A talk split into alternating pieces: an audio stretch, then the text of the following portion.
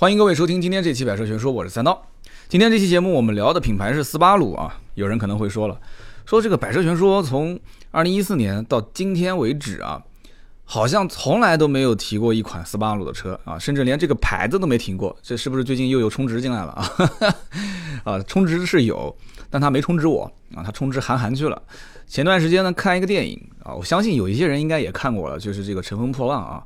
那天呢，正好是情人节的前一天啊，我我情人节那天要出差，所以提前陪刀嫂啊过个生日啊。有人讲是过节，怎么过生日？你是不是说错了啊？肯定没说错嘛。啊，刀嫂就是情人节的生日啊，就透露个小秘密，我提前跟她过。那跟她过呢，结果这个她提议说看电影，我说没问题啊，我们就去看了这一部《乘风破浪》，因为之前呢我没做过太多的功课。啊，就我当时想乘风破浪嘛，韩寒嘛，对吧？就情怀，所以我当时以为是拍一个航海的这种片子，对吧？乘风破浪嘛，呃，可能是为了达到这个目标啊，然后这种精神，或者是被卷到了一个漩涡里面穿越啊，或怎样？有老婆说大概是个穿越的片子，谁知道去晚了啊？去晚了，去晚了以后呢，进电影院的时候，已经这个整个电影就开始开场了，我估计开了几分钟吧，应该，然后就看到这个。一辆斯巴鲁的车就一路这个地方漂移啊，挂这脸耳朵边上全是那种轮胎刹车的声音。我当时一看，我说呀，这走走走错电影院了，这是，这不乘风破浪吗？这这明显这不是乘风破浪啊，这这明显是神龙摆尾，这是，就那个全是漂移的那个场面，而且那个场面极其熟悉啊，极其熟悉，因为你像我肯定是要看大量的汽车的一些资讯，还有各种视频。就很明显那种场景啊，那种哇，这轮胎压着那个那个马路牙子啊，然后就差一点掉到河里面的那种画面，那种特写慢动作，就感我感觉就像看 blog，就像看专书的那个漂移视频一样的啊啊！当时我就在想，我说耶哈，这乘风破浪这哎有点意思啊，这这票价这基本上就值回来了啊，因为这很难拍，确实很难拍。然后再一看。这漂移的车，因为斯巴鲁嘛，我一看是个斯巴鲁的标，我想漂移，那不用说，应该百分之九十九是用的 STI 嘛。那结果一看，车身拉花是 XV，因为它那一款 XV 是改装过的啊。一会儿跟大家介绍一下这个车，就它是一个改装过的 XV，是一个这种嗯嗯，很明显它是个拉力赛的这个拉力涂装的一个一个 XV 的版本。然后就看到这一路在漂移，所以呢，当时我就看了这一部《乘风破浪》。然后呢，我也知道了，就不用说嘛，肯定是斯巴鲁啊赞助了这个电影。后来我一了解，其实本身韩寒就是代言斯巴鲁 XV 这个车的。今天聊斯巴鲁呢，不是就某一款车聊啊，我们就把整个品牌啊，在国内为什么斯巴鲁在中国就卖不好？有人说是卖不好，其实我给的定义倒不是说卖不好，而是根本就没有想过要卖好。或者换句话讲，就是我看过一个数据啊，说这个斯巴鲁本身，因为斯巴鲁在全球没有分工厂。它造车就在日本，而且它是一个小厂。其实这应该这么讲，公司是一个超级大公司，但是造车就是一个小的造车厂。日本以富士命名的公司有很多，但是叫富士重工的就这一家。这家公司非常大，大到什么程度？因为你可以从战争时期可以去看到这家公司的成长，啊，造坦克、造飞机、造涡轮啊，各种各样的黑科技。有人说，其实斯巴鲁在中国可以不要用这个名字，可以叫富士。其实真的，它就如果叫富士在中国卖的话，我觉得应该还是不错的。那么今天节目还会再说到一点，就是斯巴鲁在中国的代理商。有人讲说，你说斯巴鲁品牌就品牌，你干嘛说代理商呢？啊，有人讲，曾经我在网上看到过一个说法，说斯巴鲁是被庞大集团绑架的一个公司啊。因为我也去过庞大集团，庞大集团的那栋楼就叫斯巴鲁大厦，哈哈，这庞大集团的总部，他们老大庞清华办公的地方，那栋楼就叫斯巴鲁大厦。啊，曾经去那边谈过一些合作啊，所以。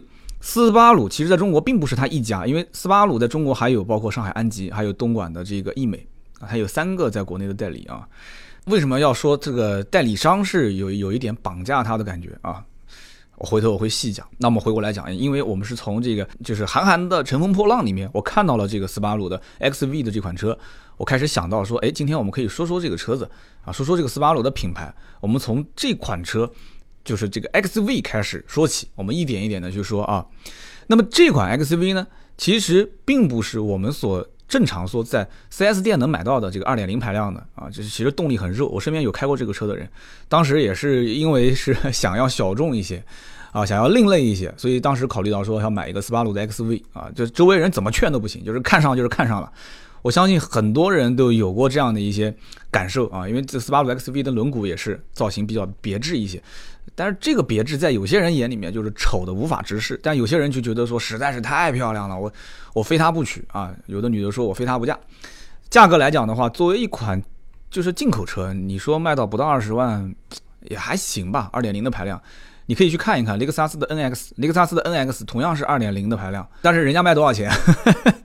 这所以同样是进口车，同样是日本车，虽然我不觉得，就有的人也认为我不觉得斯巴鲁这个牌子比啊雷克萨斯要差多少，但是你看它的定价，你再看这个 NX 的定价，你就会发现雷克萨斯的 NX 虽然我有人讲说这两个可能不是一个级别的车，但是我就从动力上来讲啊，也是二点零，也是一百五十匹马力，也是 CVT 变速箱，但人家的 NX 的定价挂雷克萨斯的标。三十一、三十二、三十六，对吧？那我们再看 XCV，XCV 的标价格就是啊十八、十九，最多也就卖到二十二嘛。所以有很多人会考虑说，哎，我买斯巴鲁的 XUV 是因为它是一辆进口车，是一辆日系进口车，是一辆一百五十匹马力 CVT 变速箱的二点零的进口车，我开在路上跟别人不一样。但是买完之后有些后悔了，有些人真的是后悔了。他后悔倒不是说这车不好，而是说确实有的时候他想得到的一些东西没有得到啊。就比方说，他认为我是一个很另类，你们都很羡慕我。结果大家觉得说，这这老子不是进水了吗？买这车，他就想得到一些东西没得到啊，没得到没想得到的东西啊，一些不应该有的评论，结果被人得到了。说，哎，怎么有人买这个车？斯巴鲁的 XV 其实在国内销售并不是特别的好。那么有人讲说，那你说不是特别好，那斯巴鲁什么车卖的好呢？森林人嘛，对吧？森林人是扛把子车型啊，真的是斯巴鲁家族里面的扛把子车型。但是有人会想，是不是斯巴鲁的品牌在国内就是头重脚轻，森林人卖的特别多，其他车都不卖了呢？我给你看个数据啊，我曾经在网上找了一下子，就是不一定能保证它很准啊，好像是二零一五年还是一四年的数据。有人说，说斯巴鲁这个公司，全球因为它就日本一个工厂，是不是重工嘛，对吧？富士重工，一共全年生产了七十六万多台车啊，全年生产七十六万多台车，全球销量七十七万多。全球销量，什么个概念？也就是说，他生产的车全卖掉了还不够。那那有人讲说，那就不对了。那我看到很多斯巴鲁的店里面，力狮也是库存车啊，傲虎也是库库存车，然后甚至还有一些以前已经停产掉的那些那些那些那些车型。说为什么说这个车子会就这个销量跟那个销量是一样的呢？其实很简单，首先北美的销量，在美国斯巴鲁是一个卖的非常不错的车。曾经有一期节目，我记得我和丁丁在聊的这个这个这个，我是在聊我们俩聊什么品牌的时候，就曾经就提到过，说。他们其实，在买某品牌，因为美国车价普遍都低嘛，他们在买某些品牌的时候，他们会觉得这个品牌的价格其实是还不错的，就是就通通用的，在豪华车品牌当中去比的话，这个价格还是挺合适的。那有很多人在美国买斯巴鲁，其实就是因为斯巴鲁在美国的价格，其实并不是跟我们在中国所看到的斯巴鲁的价格。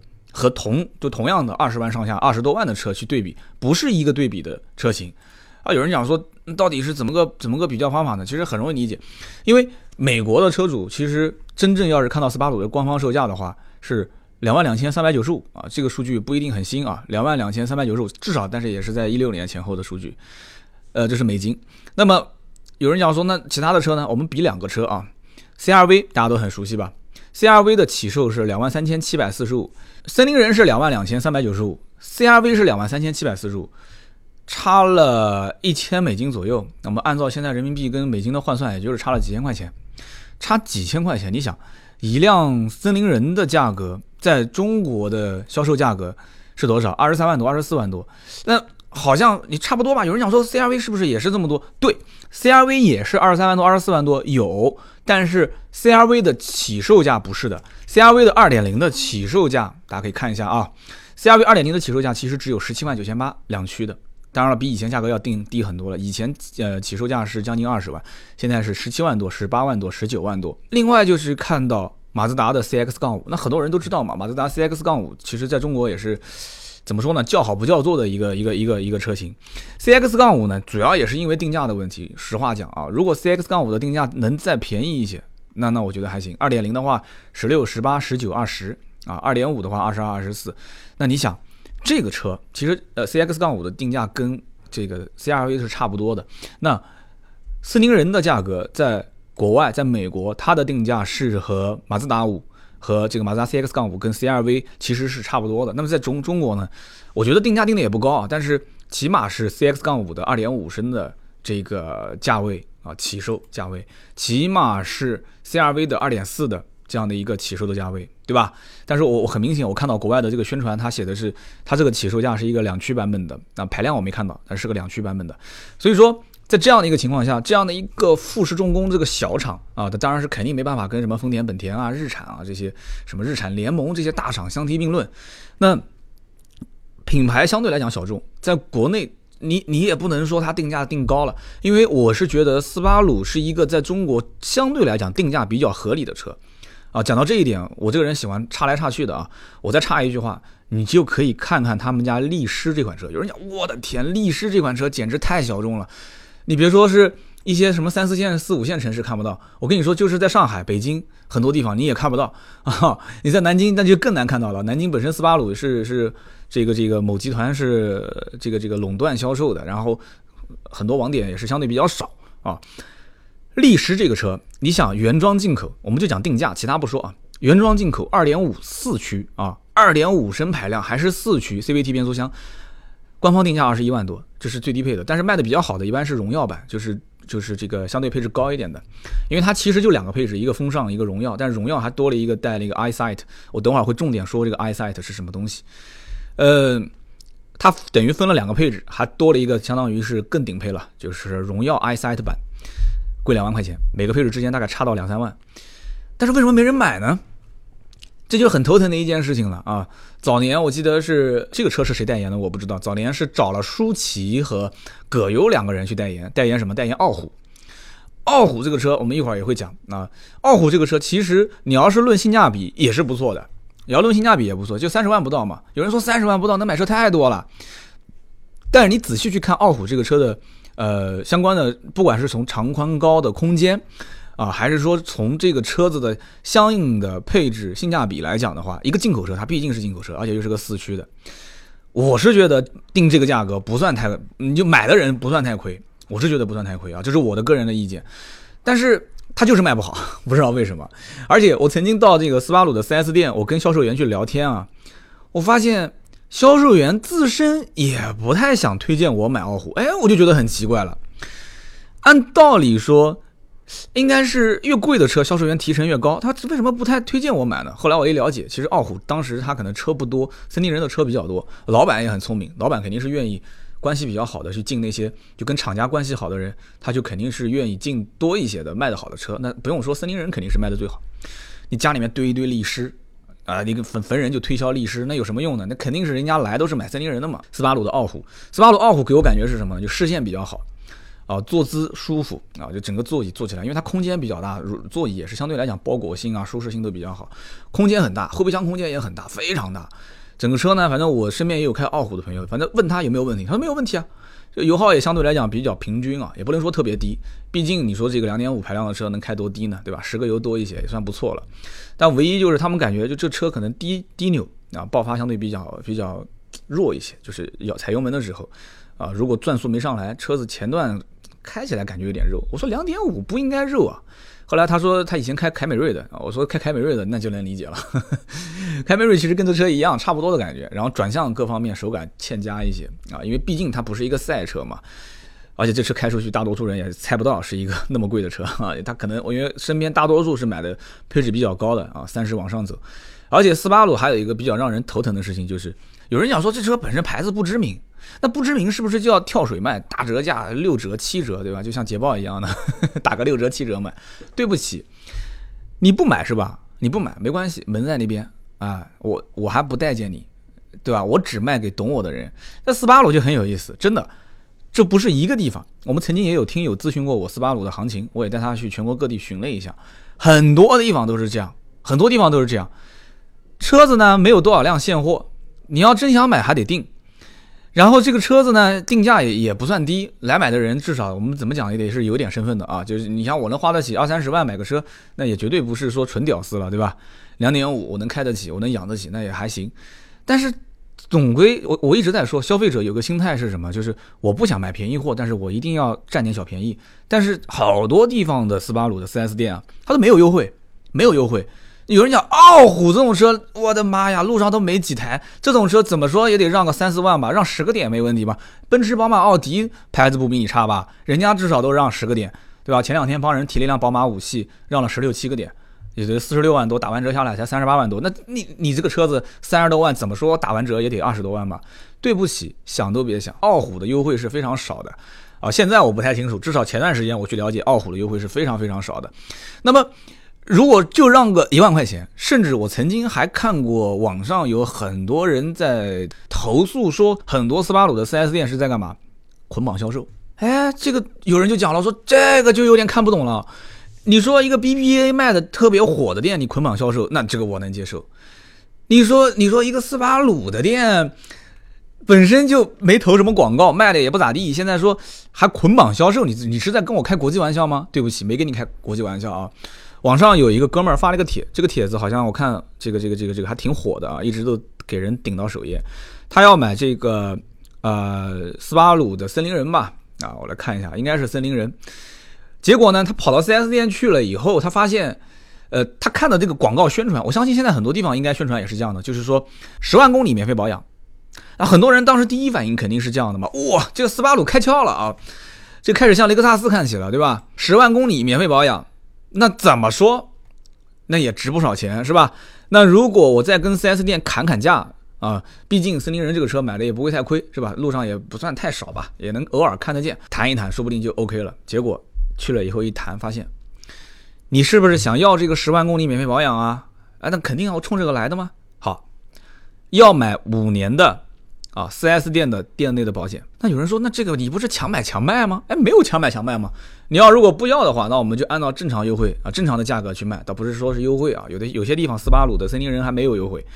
他说，那我如果我不要呢？那我不要的话，你你给我些优惠行不行？他说那不行。他说你可以这样子，你可以买断这个优惠啊，七千块钱。有人讲说，那是不是这个优惠我不要了，你折七千块钱给我？对不起，这就是这个帖子当时为什么很火。他说是。这个十万公里的免费保养，如果你不要了，就少七千块钱的优惠。哎，有些人就听不懂了，说这这是什么个意思呢？你送我十万公里免费保养，现在我不要了，我还要再少七千块钱的优惠。就换句话讲，就是我要再给四七呃四四 S 店七千块钱。哎，你这个就没道理了嘛？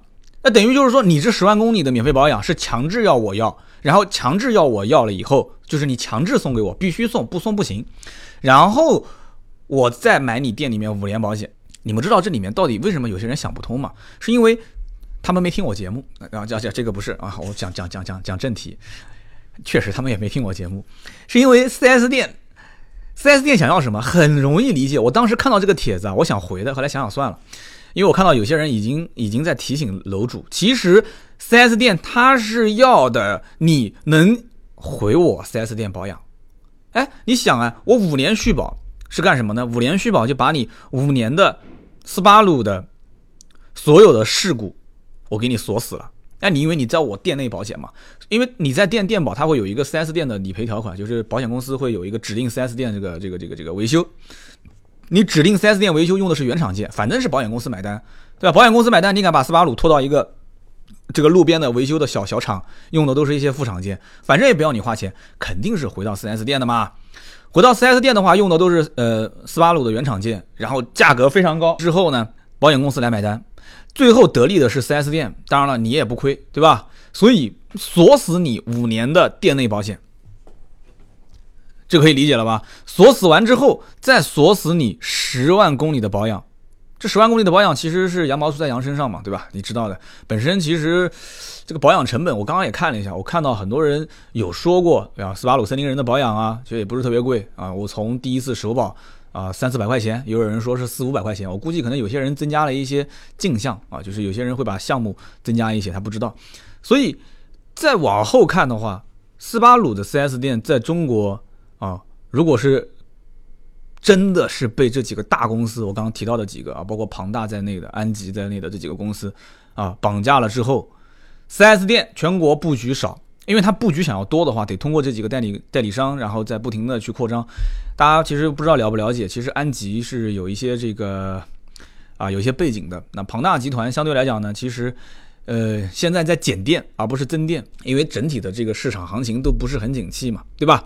而且我们在插着讲啊，零八年斯巴鲁为什么火？在很多车迷心中，斯巴鲁是拉力的精神，拉力的拉力赛的象征，拿了那么多的冠军，是吧？拿过拿过六个世界冠军，是吧？拿过四十七个分站赛的冠军，所以很多人会觉得斯巴鲁就是一个很牛逼的品牌，很多人心目当中就会觉得说这是神一样存在的品牌啊，它是有一种精神。但是换换句话讲，在中国。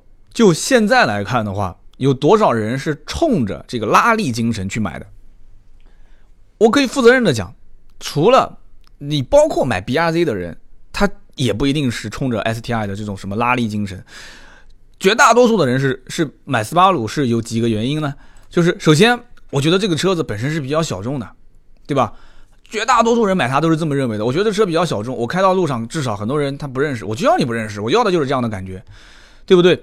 然后其次，我觉得说，呃，这个车子水平对置发动机，哎，很多人在网上喜欢看嘛，对吧？水平对置发动机啊，然后很多的一些四驱的技术，它是怎么去研发出这个四驱的技术？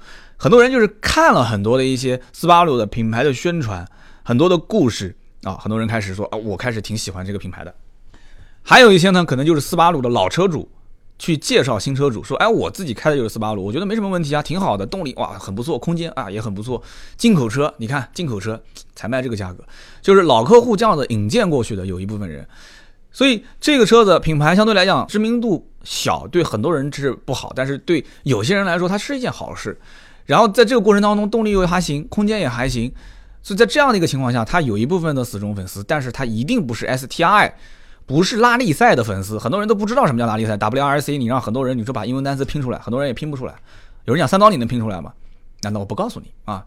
那么你除了这个 WRC 以外啊，当时零八年因为斯巴鲁没钱了嘛，据说是一年要投十亿日元啊去砸。后来二零呃，我想想看啊，对，是零八年十二月份，就当时就决定说我退出了啊，我烧不起这个钱。我本身是小厂，我也挣不了几个钱，一年一年才卖七十六万多台，对吧？全球才销量。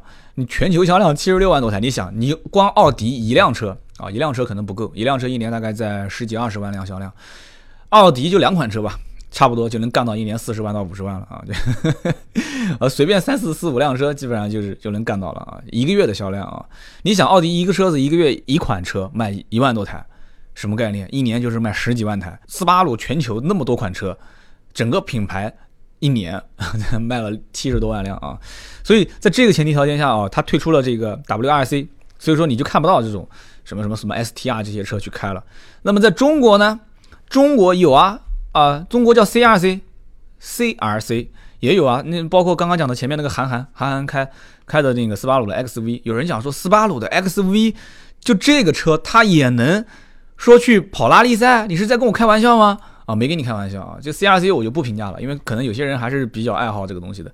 其实你要看 C R C 这里面的广告，你就知道了，就沦为各个厂商的打广告的这个重灾区啊，重灾区。所以说，乘风破浪这个故事呢，那很多人大家要你要是你要感兴趣，你可以去看啊。这里面的 X R，这个不是 X R V，就是 X V 这个斯巴鲁的小型的这个 X U S U V 这个车是重度改装改改装过的啊，包括六速的序列式的变速箱。然后车重一点二吨，大家可以去看。而且这车我刚刚前面讲了，它不是我们说的二点零一百五十匹马力的。但是我说了一半没说完啊，那它是什么呢？它是一个三百五十匹马力的啊，它是三百五十匹马力，六百二十牛米的这样的一款车，是改装过的，重度改装过的。而且旁边我不知道那个就是出它有没有出镜啊？应该是出过镜了，就是它领航员孙强嘛。他的那个领航员长头发的，长得挺帅的，而据说他那个 XV 的那款车改装到最后，但不知道是不是吹牛逼啊？说车重是五十一比四十九，有人讲不对啊，正常的这个这个赛车的话，宝马不是一直宣传自己是五零五零吗？对吧？五零五零是是是最平衡的嘛？为什么是五十一比四十九？因为加上韩寒跟这个领航员孙强两个人的体重。把他们俩加上去就是五零五零了啊！哎，那你这不是打宝马的脸吗？宝马有一个广告，不就是把一辆车放在天平上面，中间是一个就是小三角，把一辆车放在那个小三角的顶尖上，那个车子是中间平衡的，就是五零五零。那你照这么说的话，那随便什么一个人坐在主驾驶舱里面、副驾驶舱里面坐一下，那这个车子就失去五零五零的平平衡设计了。所以呢，我跟你讲啊，不要看广告啊。要看疗效啊，别看广告，看疗效。听三刀吹牛逼绝对不会错啊！这当然了，我这种一本正经的胡说八道，你们就这边一听啊，以后跟人喝喝茶啊，撸个串啊，你就可以跟他有这个谈资，对吧？你就说韩寒的那个 XV 乘风破浪里面的那个那款车，传言说是五十一比四十九。这样的一个配重比，加上韩寒跟领航员孙强正好是五零五零，这个牛逼吹的有点太玄乎了。哎呀，说的我自己都有点不太相信了啊！改了很多东西啊，包括那个序列式变速箱。之前我在视频呃视频去评测奥迪 R 八的这个这个这个这个尊享型的时候，我就说过，以前第一代到国内这个就是老款的五点二 V 十都是这个 iTronic 的序列式变速箱。当然了，这个大家感兴趣就去研究研究吧。那么日本的这个斯巴鲁的品牌。在国内啊，看似很小众。刚刚我也说了这几款车，包括我也评价了，这这个这几个车型当中，呃，卖的比较好的森林人，卖的非常不好的力狮。而且我也说了，力狮卖的不好，跟这个车的价格我觉得关系不大，对吧？它本身其实我觉得它定价定的挺合理的，二点五四驱，我的妈呀，就才卖个二十一万多啊！你就差再低一点了，再低一点，二点五，人家卖个跟雅阁一样的价格，那这不是抽人家自己的脸吗？人家宁愿自己不卖了。我再给你们讲个小故事。原来有一段时间，大家还记得杭州限牌，啊，就一夜之间突然之间限牌，然后斯巴鲁把南京所有的仓库里面的车全部往杭州运。那我不知道是限牌之前还是限牌之后。如果是限牌之前，那就留了个叉了，那就说明这个这这个公司啊，这这简直神了啊，太牛了。如果是限牌之后，那那这个我就不知道他为什么要运了。这运有什么用呢？牌都已经限了。反正把南京的这个货全部运过去了，然后把全中国很多的一些货源全部集中调配到啊这些限牌城市，所以我不知道到底发生了什么。反正这个我当时跟他们销售总监吹牛逼的时候讲了这么一个故事，就我是觉得力狮有点像什么？力狮这个车就有点像东风本田家里面的那一辆思铂睿，就是人人都叫好，但是他不都不买。哦，说起来，其实思铂睿现在比。呃，比利时卖的还好一些，路上还比较常见，因为毕竟有很多本田粉丝。但是我没有听说过有太多的斯巴鲁的粉丝，很有意思啊，很有意思。再加上这个车，你仔细看啊，斯巴鲁的设计师，我觉得应该要开除几个人啊，应该要开除几个人啊。最近不是奔驰的那个二当家现在离职了嘛？我觉得斯巴鲁啊，大家估计也养不起。斯巴鲁如果养得起，把奔驰的那个二二二当家的给挖过来，人家当年也是以设计见长的啊。或者实在不行，彼得希瑞尔嘛，现在不在韩国嘛，当啥副总裁挖过来，直接过去干律师嘛，啊，去干斯巴鲁品牌。我觉得这个品牌真是缺设计师啊！你看森林人，森林人虽然说卖的还不错，主要还是性价比嘛。森林人那车造的，就像就就算现在的一六款啊，其实什么一六款，当年其实一五款不是出过一个，呃，一五款出过一个叫什么，就是当时叫呃什么纪念版啊，我记得当时一五款，我觉得它的这个公关。就是这个市场营销公关也是有问题的，就是一五年的时候，最后一个版本的斯巴鲁的森林人，当时出了一个版本，我记不得叫什么名字了，其实就是现在的一六款的造型，你这不是扯吗？你人家讲什么叫神秘感，对不对？奔驰老 C 销售的时候马上都要停产了，他说我马上新 C，我我来搞个一五款，呃，奔驰老 C 的纪念款，把造型改一改，然后你再上新 C，你再上新 C 就没有人买了。对不对？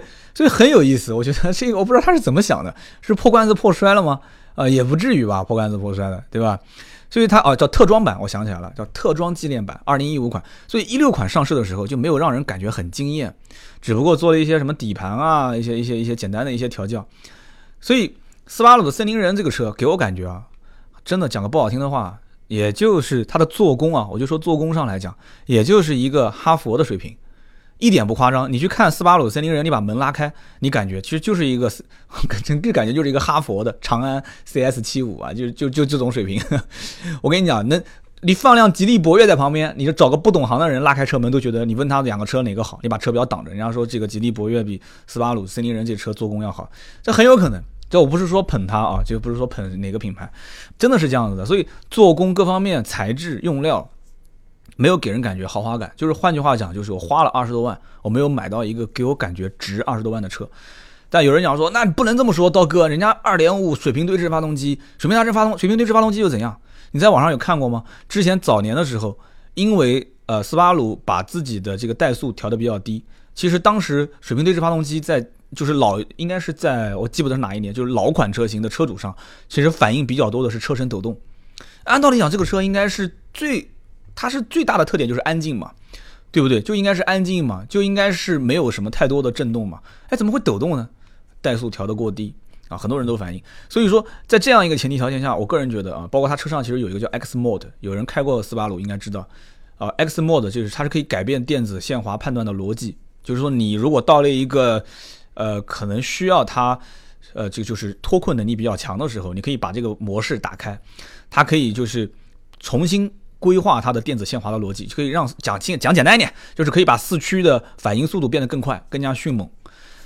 所以说，斯巴鲁的森林人，我个人觉得，首先吃亏是吃亏在外观上。那你要说吃亏在外观上的话，那太多了。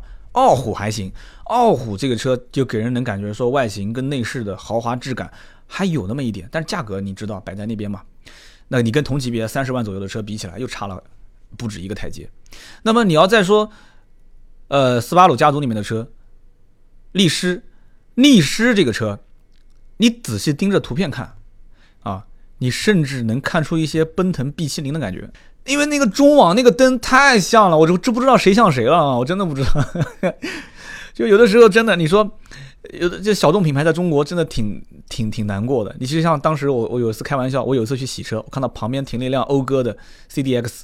我当时真以为是辆长安，我我骗你们是小狗，我真以为是辆长安停在那个地方，啊，一辆一辆，当年怎么说，在我心目中它也是一个讴歌进口品牌，然后旁边停辆那么小的，非常小的一个一个小的 SUV，我以为是辆长安的车，一看是个讴歌 CTX，这个车子其实一样的道理，这个车子你信不信？它跟奔腾停在旁边，人家真以为是这个标啊。这个标是不是贴错了啊？哦，讲到这个标志，跟大家也可以做一个小普及啊。就是斯巴鲁本身这个标呢，啊，它是一共有六颗星，嗯啊，就是有人讲说是斯巴鲁真的就是处处都在中国不被待见，对吧？有人讲五颗星代表什么？我不说了啊，因为我节目里面不太说这些东西。它是六颗星，他竟然还敢多一颗星，他是不想混了吗？啊？六颗星，我真的我不知道该怎么说了。它六颗星，嗯，这个六颗星的标志是什么个意思呢？呃，其实很容易理解啊，因为这六连星叫六连星，六颗星，六连星。这六连星是他们本身斯巴鲁就是日语的六连星的一个发音，它其实来自于中国古代二十八星宿中的卯宿。这个有人也讲是五家企业连在一起，那为什么还有一颗星呢？就是以那颗星为主嘛，联合了五家企业，这个。嗯，标志的设计我觉得有点像，有点像这个奥迪。奥迪就是四个公司嘛，对吧？四个公司最后组成了一个公司，最后就四个环连在一起。那按照按道理讲应该是五环啊，对不对？你要按照这个六颗星的这个逻辑的话，五家公司合在一起，最后变成了一家公司，变成了六颗星。那那四家公司啊，就四环五环，我都我都快要唱歌了啊。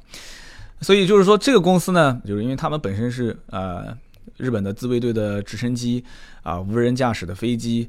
啊，各种高性能的一些环保列车，啊，豪华大巴，还有包括帮很多的一些，就是这种这种，它是重工业企业嘛，所以它是帮助国家去建造很多的一些啊高科技化的啊重工业。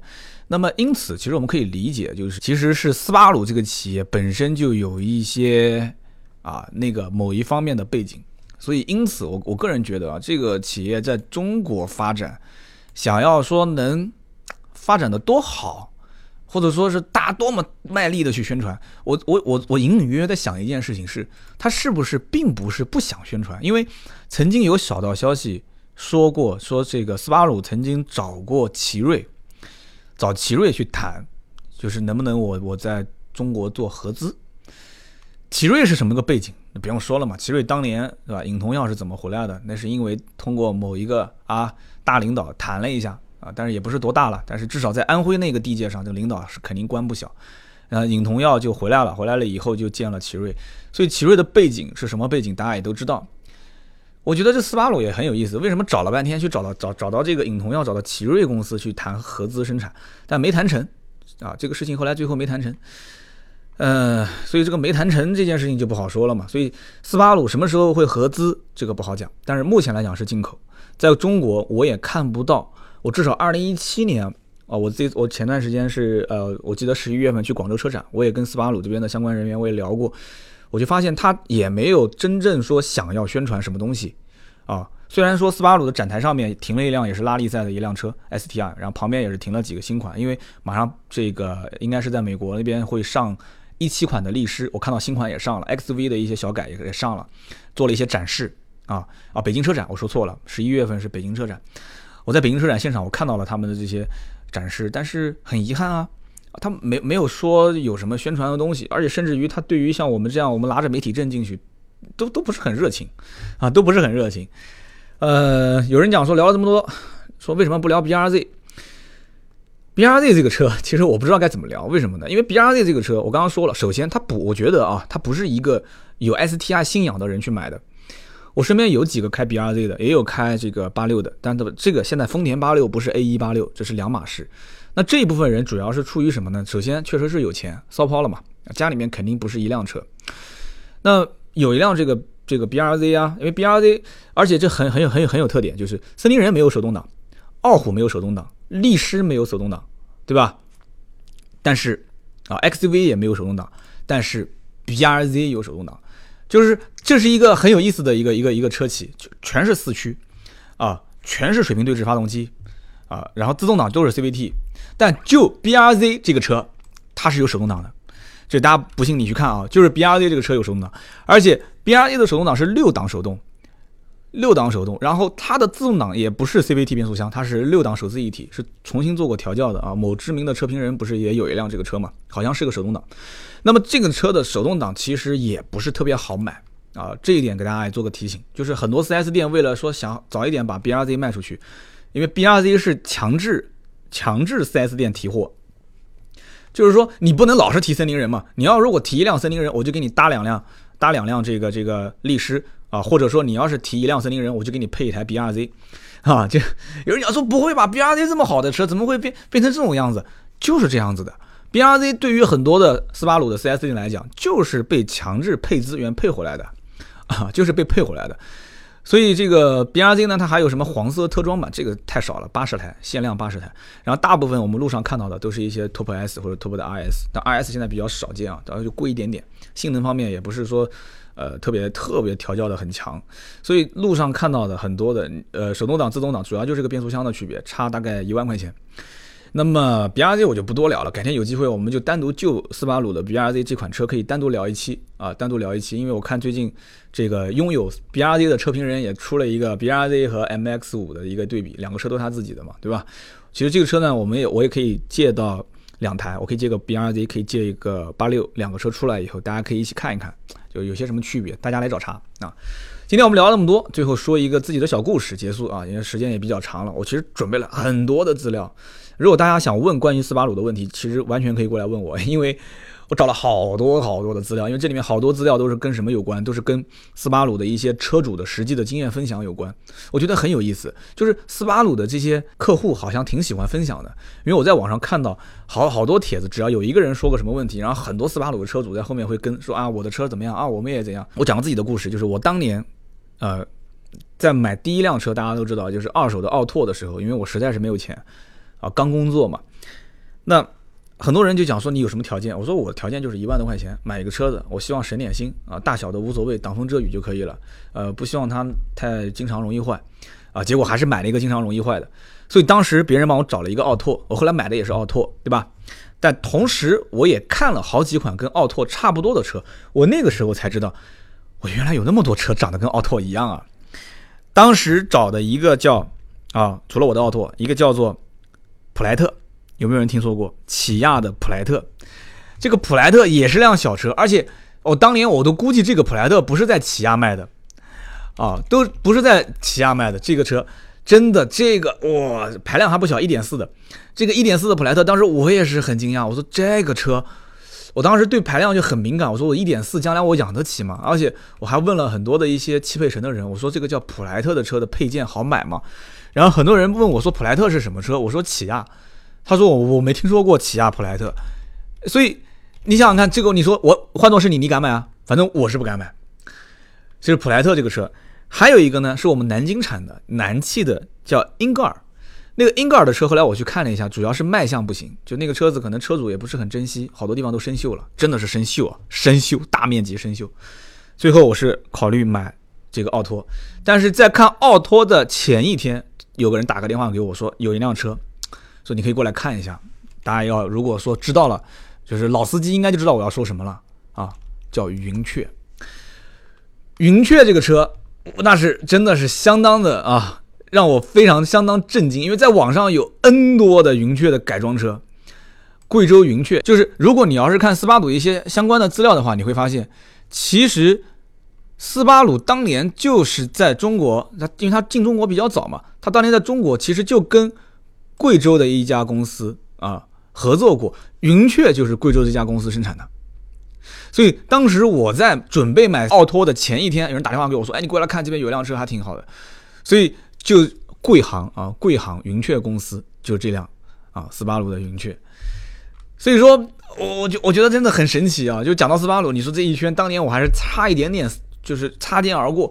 但是当年的这个云雀，当然肯定是不是，呃，应该讲这么讲，就是斯它不是挂你你说它算是挂斯巴鲁的标吗？我记不得了，好像有点标志不太像斯巴鲁，但是也有六颗星啊，也是有六颗星，它就是原型是斯巴鲁的 Rex R E X。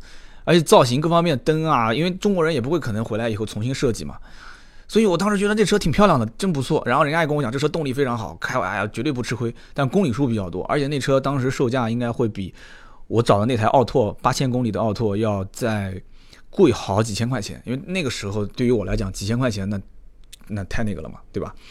所以说这个云雀大家有机会真的我们可以好好聊一聊。一九八八年改革开放啊，贵州航空。航空啊，贵州航空公司开始试水汽车生产，啊，然后这个这个这个，就大家都懂啊，就是就三线的军工企业嘛，就开始要造汽车，所以在政府扶持底下，贵州航空就找了这个斯巴鲁公司合作，就做这个车啊。哎呀，这个讲起来真的是让我想到了很多以前的故事，而且它那个档位是长档把，就跟那个以前开出租车司机那个档位一样，很长的一个档。那我当时心想，我我至少开奥拓，奥拓不是那个档，奥拓才像一个车，我感觉这个车不像一个车，像开个拖拉机一样的。所以回过头来讲，真的不管是英格尔、普莱特，还是云雀，还是我当时最后选的那个奥拓，那是一个一个时代的记忆，真的是我那个年代的记忆啊，呃。目前来讲啊，今天我们聊了那么多斯巴鲁，我看聊多长时间，洋洋洒洒也聊了有四十多分钟了。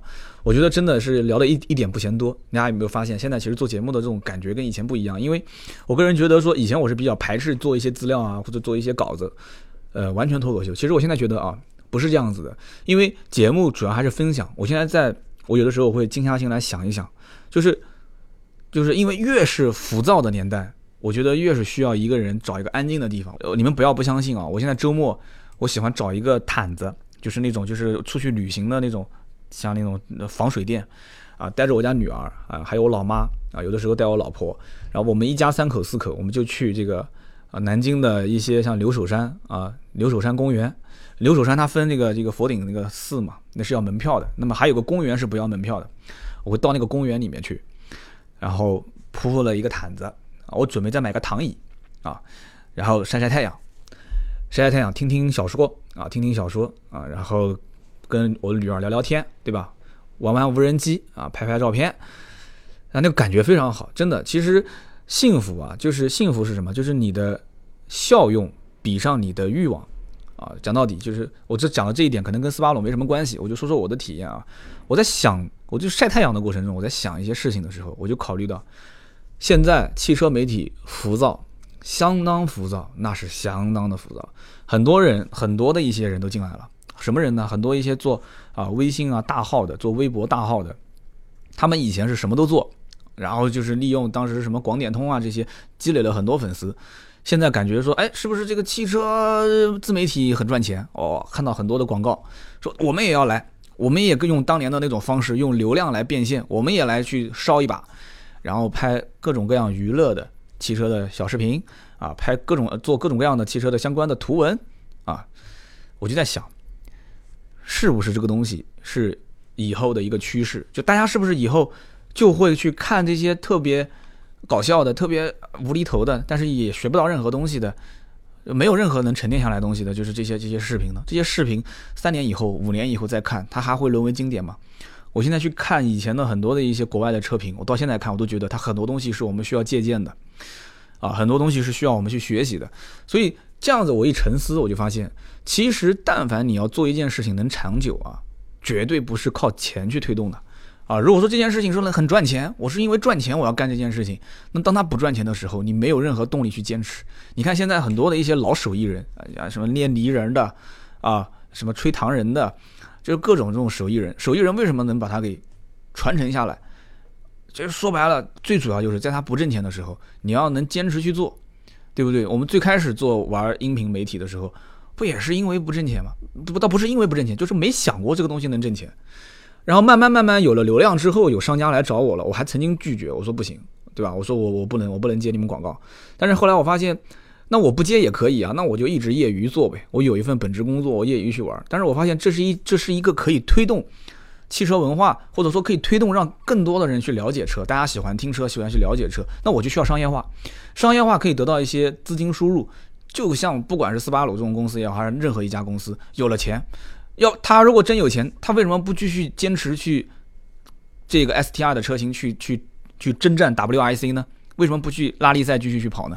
你要知道，他不去做这个拉力赛，对吧？驰骋沙场的话，那他的那一部分的这些这个这个拉力的粉丝，那我就不买斯巴鲁了吗？会不会？但是你要知道，说起来简单，粉丝是觉得说你现在越来越偏市场化了，但是对于斯巴鲁这个公司，一年十亿日元，当年来讲的话。这不是一笔小数字，这本身一家汽车公司，按道理讲，斯巴鲁可以做日式，应该叫叫叫富士重工，它能做很多赚钱的生意，干嘛要干这件事情呢？也有一部分的信仰在里面，所以能让这个小厂啊，能能让这个小厂把斯巴鲁这些车能做成现在这个样，能定成现在这个价，我觉得平心而论，摸着良心讲啊，有人讲说斯巴鲁是日本的保时捷，水平对置发动机四驱嘛，对吧？保时捷也是水平对置发动机四驱嘛。我觉得摸着良心讲，这不算是一个特别没有良心的企业，但是有很多的一些客观的原因导致这个品牌在中国注定就是小众啊。有人开玩笑讲，在在在美国的停车场可能能看到，就是从老一代到中一代到新一代的三款不同的同品牌的车，就是斯巴鲁、可能森林人啊，或者是傲虎啊。但在中国你就很难看到这个现象。聊那么多，哎，聊了自己的事，也聊了我刚刚的一些感受，所以我觉得说沉下心来去做。我现在做节目，你发现没有，就节奏没有以前那么快。一点一点缓缓到来，我把我的一些资料通过我的一些思绪啊，当然了，只是一些提纲了，我把它穿插起来去讲，希望你们能听的相对来讲比较舒服，好吧？多给我的节目多提意见啊！百车全说，我不是一个很浮躁的这个节目啊，我们已经做了一三一四一五啊，一四一五一六一七，这已经是第四年了，我们坚持做下去啊！我也不是说做个百年企业吧，最起码啊，做到我可以抱孙子的时候，我还能在这个地方跟你们唠叨唠叨，我觉得也就值了。我的要求也不是特别高，我一直定义就是我们做一个小而精啊这样的一个小团体，希望大家多多支持。你给我的支持是什么呢？不是打赏啊，不是打赏，给我点个赞啊，帮我评个论就可以了。因为你点赞评论啊，你甚至帮我转发一下那更好，能让更多的人看到我的节目，听到我的节目，真说不定啊，你们的朋友圈里面有很多人可能会发现说啊，你也听百车全说，我也听，你们就帮我转到朋友圈，可以吗？啊，让更多的人去知道这个节目，谢谢，感谢啊！没有订阅的订阅一下，谢谢。今天节目就到这里，我们下期接着聊，拜拜。